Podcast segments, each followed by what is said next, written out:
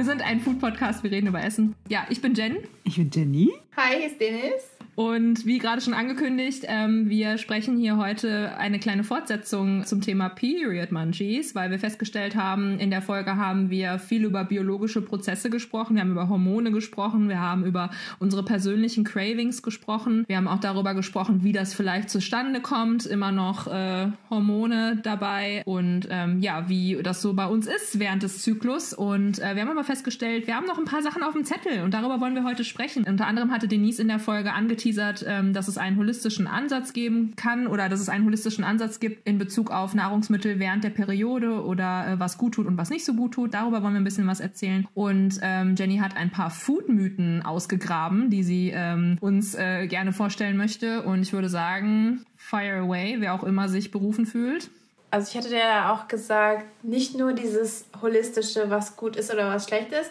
Ich würde auch gern kurz, wenn es geht, hatte ich auch noch Gesprächsbedarf über dieses, dass man gleichzeitig ja, die ja, Periode, ich hatte da kurz put a needle in it, sprechen wir später drüber. Das fand ich auch interessant. Vielleicht kann man das sogar mit dem holistischen verbinden. Oh wow, okay. Wir schlagen Brücken, wir schlagen Brücken zu allen Themen.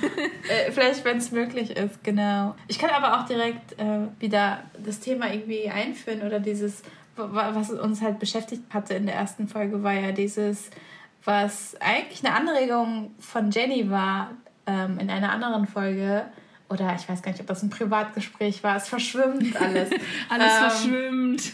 ja, auf jeden Fall, was während der Periode halt als ähm, es tut dem Körper gut oder das sollte ich zu mir nehmen, weil der Körper braucht in dem Moment das, aka warme Sachen versus so kalte. Und ja, ich fand den Gedanken irgendwie auch, ähm, weil, weil diesen Gedanken mache ich mir halt wirklich selten am Tag oder in der Woche. So, ich esse zwar was, aber ähm, was passiert eigentlich in meinem Körper damit? Oder also dieses ganze, ähm, natürlich denkt man an, ich denke über Vitamine nach, ich denke über Kalorien leider zu oft nach, wie das halt so ist, ne? Aber eher dieses, was passiert mit bestimmten Sachen in meinem Körper, weil es gerade so natürlich ist oder es ist gerade, das ist der natürliche Verlauf, das sollte ich zu mir nehmen zu bestimmten Zeiten. Also so denke ich halt nicht. Zum Beispiel weiß ich nicht, das ist jetzt, ich denke jetzt nicht so, das ist Vollmond, ich muss jetzt rote Sachen trinken oder so. Und nackt im Mondschein tanzen, weil nur dann passieren ja, ja. Dinge. Nein, nein.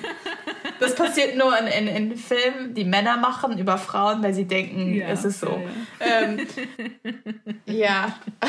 aber so dieses, genau, dieses Holistische fand ich halt interessant, weil zum Beispiel, wenn er die Periode hat, trink eher warme Sachen oder versuch eher so von Kalten wegzugehen, weil das könnte das vielleicht ne, kontraproduktiv. Und das hat für mich halt Sinn gemacht, weil ich mich mit Wärme auch umgebe, wenn ich meine Periode habe. Weil ich bin auch so eine Frostbeule, muss ich zugeben. Ich weiß auch nicht, ey, Zirkulationsprobleme so. Aber ja, das wollte ich auf jeden Fall nochmal ansprechen oder eure Gedanken, Gefühle davon irgendwie einsammeln. Ja, man sagt ja auch irgendwie, Wärme ist ja eins so der Top-Remedies eigentlich gegen Krämpfe oder gegen Schmerzen, egal ob es jetzt Uteruskrämpfe sind oder ob das jetzt irgendwo, man hat irgendwie eine Muskelverspannung oder sowas. Das, also Wärme soll ja lösen, ne? soll ja helfen, irgendwie so ein bisschen, dass ähm, sich die Muskeln entspannen und so. Deswegen macht das, also ich finde schon, dass das Sinn macht. Ne? Also ich mache das auch unbewusst, glaube ich.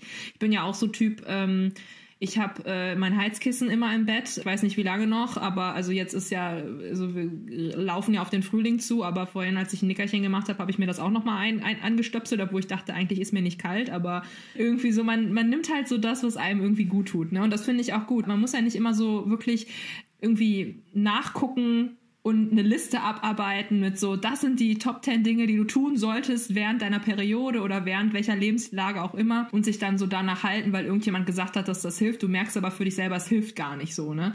Wenn du halt sagst, gut, für mich ist es, das hatte Jenny auch in der, ähm, in der Folge angesprochen und gesagt, naja, du hast halt, dein Körper ist individuell, der ist individuell zusammengestellt und was mir hilft, muss nicht dir helfen. Das merkt man ja auch einfach schon anhand der Variationen von PMS-Symptomen, die es auch gibt oder an der ähm, Stärke der Krämpfe, die man hat, die Stärke der Blutung, die einzelne Personen haben.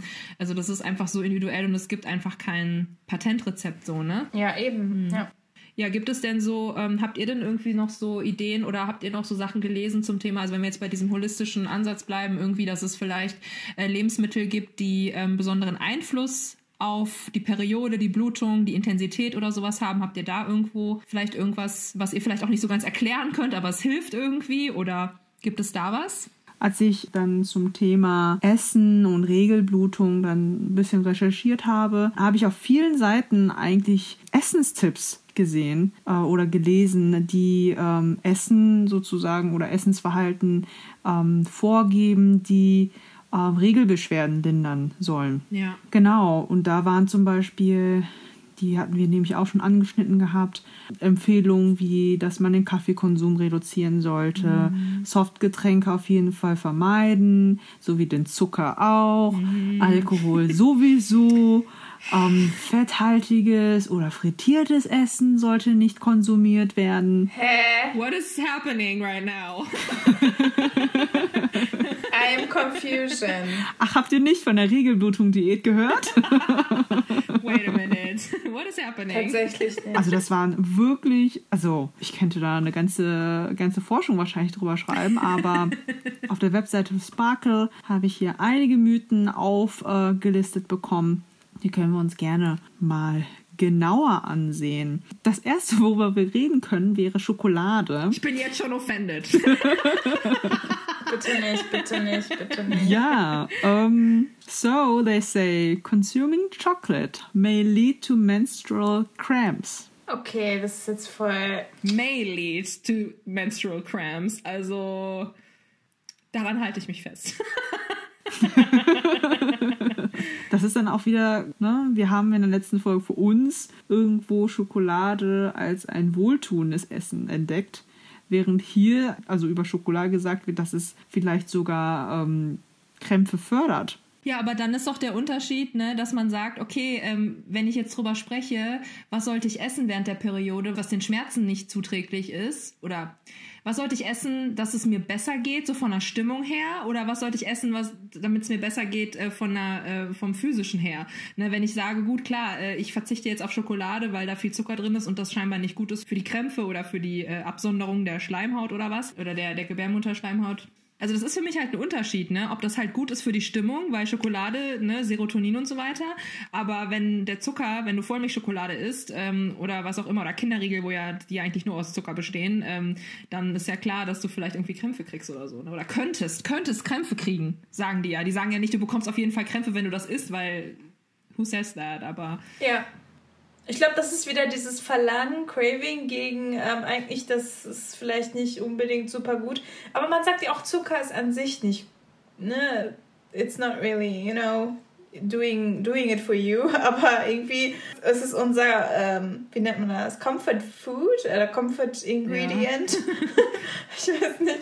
Ähm, ja. Deswegen habe ich das auch nicht nachvollziehen können weil hier wurde natürlich dann eine äh, Erklärung gegeben, dass äh, Schokolade Endorphine freisetzt, was dann ja, wie Jenny gesagt hat, unsere Laune halt verbessern kann. Und dunkle Schokolade beinhaltet ja auch Kakaobohnen die anscheinend auch hohe Anteile oder sehr hoch an Magnesium, Eisen und ähm, Calcium. Ja, ich hatte halt auch gedacht wegen Eisen. Du hast ja Eisen gesagt, ne? Genau. Ich habe auch gedacht, wenn man Blut verliert, verliert man dann auch mehr Eisen. So. Also es ist auf jeden Fall sinnvoll, habe ich gelesen, wenn du ähm, halt blutest und du relativ stark blutest, dass du dann während der Blutung oder halt auch danach eisenhaltige Lebensmittel zu dir nimmst, damit das halt wieder alles aufgebaut werden kann. Mhm. Ja, ja, deswegen dachte ich jetzt, dass vielleicht so auch so ein Mythos ist, ähm, musst du gar nicht oder kannst du ruhig, aber ob das jetzt unbedingt hilft, keine Ahnung, aber ja.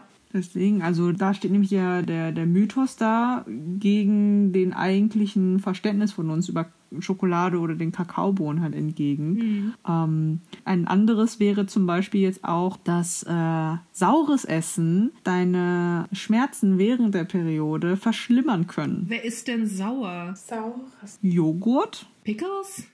Ich liebe Pickles. Everything Pickles. Also okay, dann habe ich ein anderes. Ich glaube, ich habe einfach ein anderes Verständnis von sauer. Ich denke mir dann immer irgendwie so, ich denke immer also direkt an Zitronen oder an Limetten oder sowas. Auch.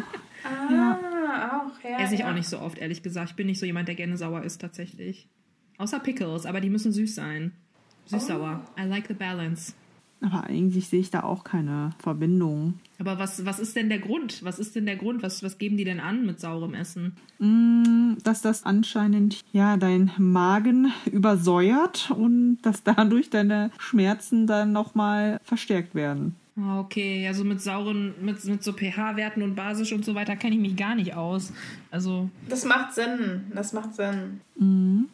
Genau, aber jetzt auch ein paar Mythen, die mit menstruierenden Frauen ne, wieder im weiten Sinne ähm, dann zu tun haben, war, wo wir gerade ähm, Pickled in, erwähnt haben, war, dass ähm, menstruierende Frauen Pickle-Sachen oder Pickle-Essen ähm, verderben können, indem sie sie anfassen.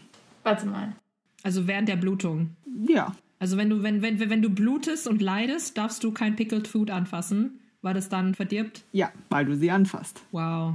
Das hört sich an wie so ein 18. Jahrhundert-Ding. Ehrlich, ne? So, wo Frauen auch weggesperrt wurden, alle in ein Zimmer und so. Genau. Die geblutet haben und sowas, habe ich mal gelesen. In einem Fanfiction. Fanfiction.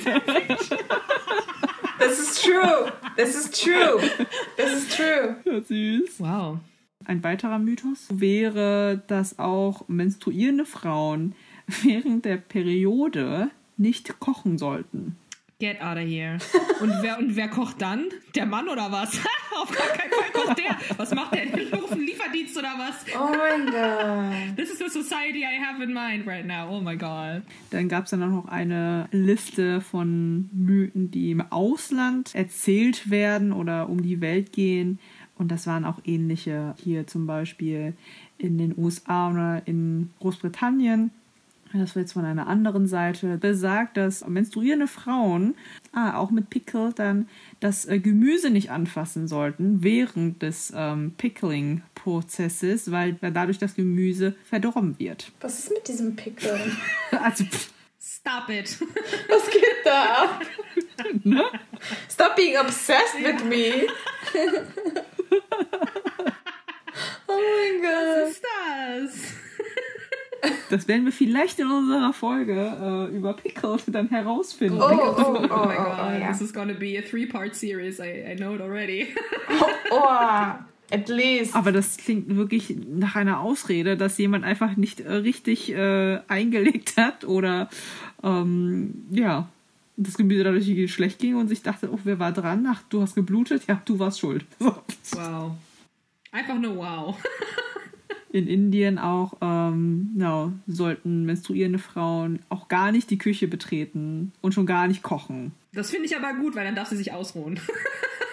eigentlich. Man kann es halt umdrehen, wenn man sagt, okay, du darfst es nicht anfassen. Die sagen vielleicht nur, du verdirbst es, aber eigentlich meinen sie, hey, leg dich mal hin, du armes Mädchen, dir geht's gerade nicht so gut. Hey, my beautiful wife, please, please just take care of yourself oder so. Keine Ahnung. Ich möchte das gerne so verstehen gerade in dem Moment, weil mit der gute Glauben an die Menschheit, der ist mir noch nicht ganz verloren gegangen. Also Das macht irgendwie Sinn. ich sehe das ja auch unseren Safe Space. vielleicht so als Schutz. Genau, viele Mythen da, jetzt hier auch in Italien, ist auch ähnlich, dass der Teig nicht an, an Volumen zunimmt. Hefeteig. Der nicht geht, der geht dann nicht. Der geht dann nicht und alles, was man dann kocht, wird eh nicht lecker. Und ich so, okay, das ist aber sehr spezifisch. Aber äh, genau, ich kann mir dann vielleicht auch vorstellen, wie Jen gesagt hat, dass es vielleicht einfach nur ein ist very, you know, sexistische Art und Weise zu sagen, äh, Girl, go, leg dich hin, ähm, du hast nichts zu suchen in der Küche, weil, you know, you are ups and downs und man weiß eh nicht gerade, was man tut. Vielleicht hat man in den Hefeteig dann was anderes reingetan, deswegen geht der nicht hoch, weil man gerade so, "Ah, ich bin eine Frau, ich bin confused. Ich weiß nicht genau. ich weiß nicht genau. I shouldn't be in positions of power because I don't know how to do the thing Ja. rationally. ich, ich kann, anders als mit Wut kann ich drauf nicht reagieren, aber so wie Jen das halt gesagt hat mit dem, ähm, sei einfach jetzt gerade nicht hier.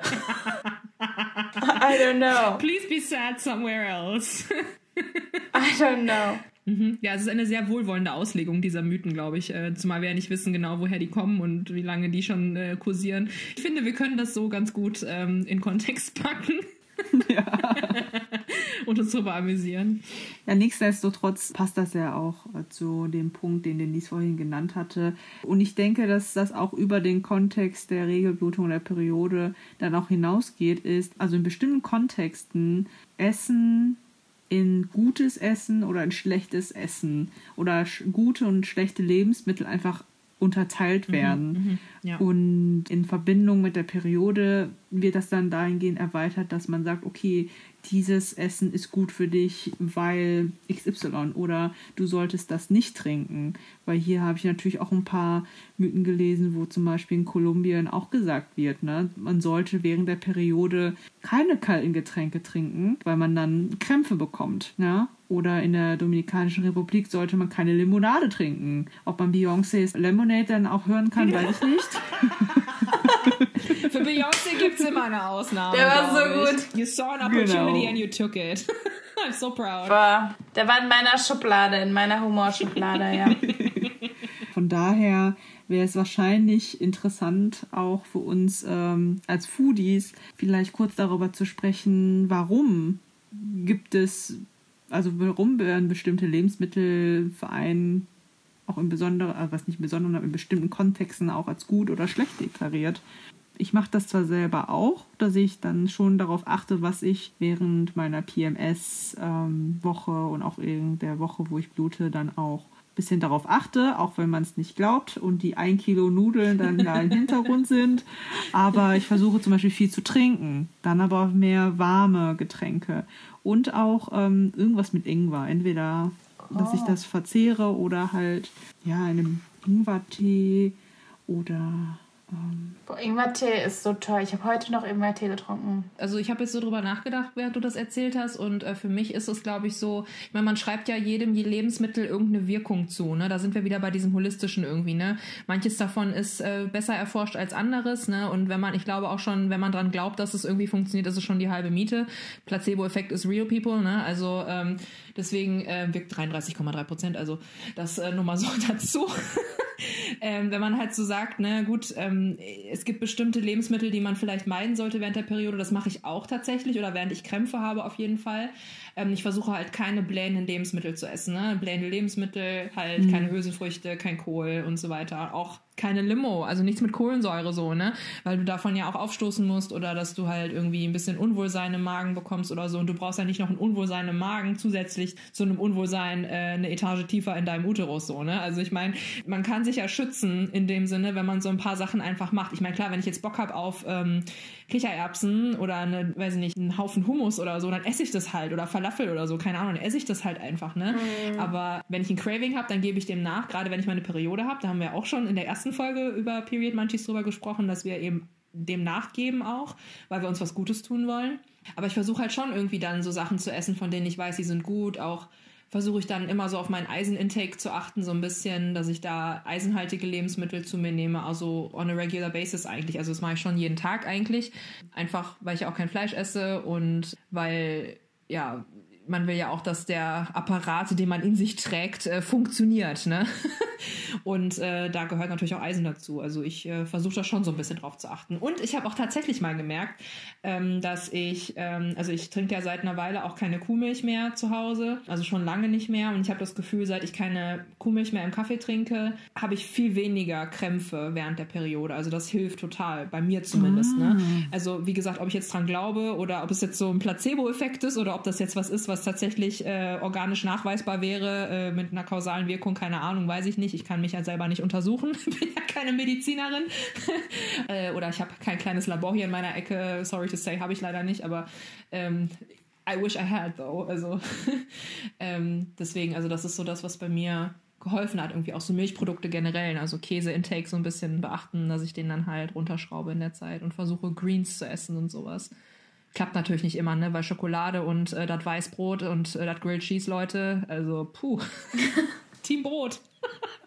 Wenn der Uterus das will, dann bekommt der Uterus das. Das sage ich ja auch immer wieder. Mein Uterus möchte das. Also es ist ja nicht mal, dass ich, dass ich das Gefühl habe, dass ich das gerade will, sondern mein Uterus schreit ganz laut. Entweder er will ein Baby, was er nicht kriegt, sorry, aber dann kriegt er halt, äh, kriegt er halt irgendwie diesen anderen Scheiß. Also keine Ahnung. Ähm, ich hatte irgendwie zwei Gedanken, als Jenny geredet hat. Erstens, dass mich das sehr an Restriktion während der Schwangerschaft erinnert. Wirklich, muss ich wirklich mhm. sagen, mhm. dass quasi die Periode ein Teaser ist für die Schwangerschaft. Quasi wirklich, weil wir darüber geredet haben, was man essen sollte und was man nicht essen sollte. Und das ist einfach so ein huge gerade weil das jetzt auch in meiner Familie so aktiv war mit der Schwangerschaft von ähm, der Frau von meinem Bruder. Aber halt, it's real, ne? It's, it's a real thing. Und daran hat mich das erinnert. Und zweitens hat mich das daran erinnert, dass als Jen geredet hat, dass ich zum Beispiel bei mir selber festgestellt habe, dass ich mich mehr bewegen muss während meiner mhm. Periode. Mhm. Dass ich zum Beispiel dieses,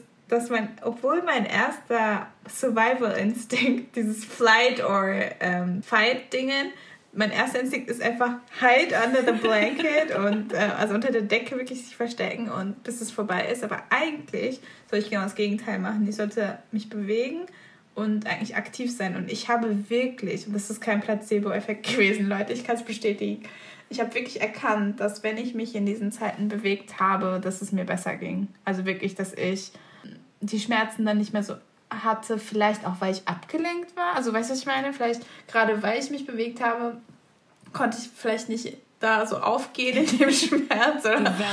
like, I don't know. Ja, yeah, it didn't happen. Uh, und ich bin ja der absolute Zelda-Fan. Ich habe gerade den als, als, Hintergrundmusik diesen Rally of Stardust Rally Dings. Ähm, wenn die Leute kennen, shout out to those people.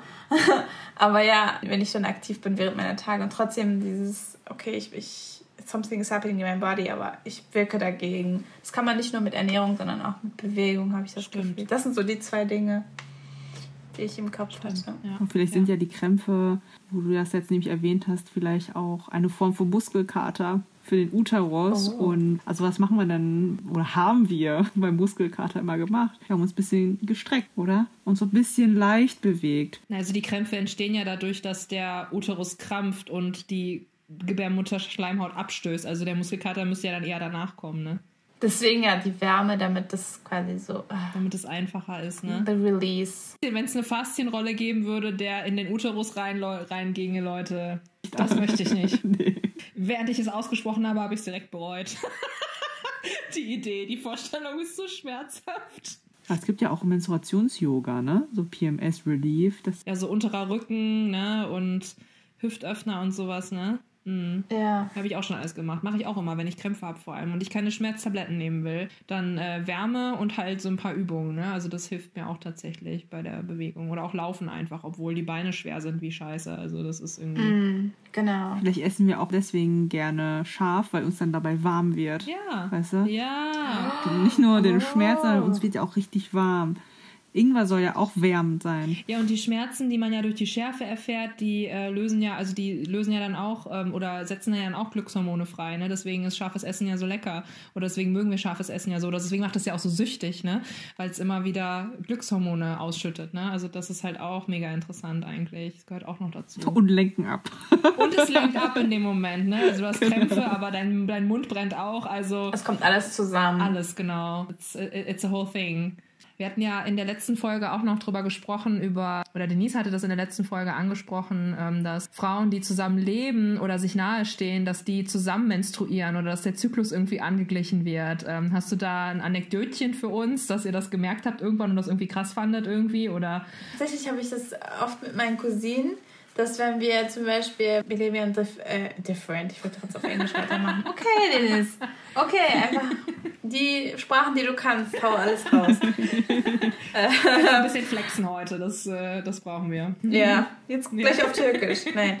Ähm, auf jeden Fall da, wo wir dann, wir leben in verschiedenen Städten, aber wenn wir dann zusammengekommen sind und dann waren wir dann schon mal drei, vier Wochen zusammen, weil es halt so, ne? Wenn wir dann im Urlaub waren, ähm, habe ich schon gemerkt, irgendwann, auch wenn es am Anfang nicht so war, hat sich das irgendwie so entwickelt, dass wir dann auf einmal unsere Tage zur gleichen Zeit hatten oder wenn wir dann tatsächlich einen Haushalt teilen, weil die mal länger hier sind oder ich länger dort war, dass sich das wirklich so angeglichen hat oder mir kam das nur so vor oder wie du schon meinst, war das einfach so. Es war einfach halt, ne? Es hat einfach gepasst und wir haben gedacht, oh mein Gott, wir haben jetzt die gleiche.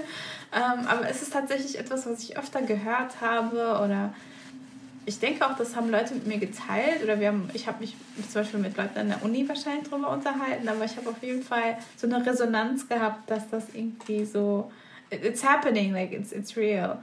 Aber jetzt bin ich mir gar nicht mehr so sicher, ob das überhaupt so ist. Und ich kann mir auch gar keinen scientific, also keinen wissenschaftlichen ähm, Erklärung oder keine Vorstellung, genau, wie das sein könnte oder was so der Benefit davon wäre. Also was so dieses, diese Erklärung, aber auch dieses, ähm, okay, das hat aber den und den Grund. Also vielleicht so ein gemeinschaftsstärkendes Ding irgendwie, ne, so dass man das keine Ahnung, so die, ja, dieses Community-Gefühl unter Frauen dann einfach nochmal gestärkt wird, weil man gemeinsam in, äh, in seinen Fields ist oder so oder man irgendwie genau in, in the Valley of Sadness, in the Valley of Doom, keine Ahnung, wie wir es nennen wollen, ne? in the Valley of Pain oder so, ähm, weil man dann irgendwie vielleicht auch mehr Verständnis füreinander hat, ne? weil man vielleicht, wenn man in unterschiedlichen Zyklusphasen ist, dann hat man ja manchmal auch unterschiedliche Stimmungen, sage ich mal, mit denen man klarkommen muss und wenn du dann halt eine Freundin oder deine Cousine oder deine Schwester da neben dir hast, die gerade voll am Leiden ist und, und du denkst dir so, ey, die ist gerade am PMSen und du blutest gerade und dir tut alles weh, dann ist es vielleicht, also ist man, sieht man vielleicht nicht so eye to eye in dem Moment Moment und vielleicht kann dann schon mal was eskalieren oder so, keine Ahnung. Also vielleicht ist das, könnte das ein Grund sein oder so. Oder es ist einfach so, um halt das, das Bonden noch mal so ein bisschen zu stärken. Irgendwie so, mein Gott, wir sind so in Sync, wir sind so auf einer Wellenlänge, wir haben auf jeden Fall auch unseren Zyklus angeglichen, weil wir so viel miteinander teilen. Also teilen wir halt auch das miteinander.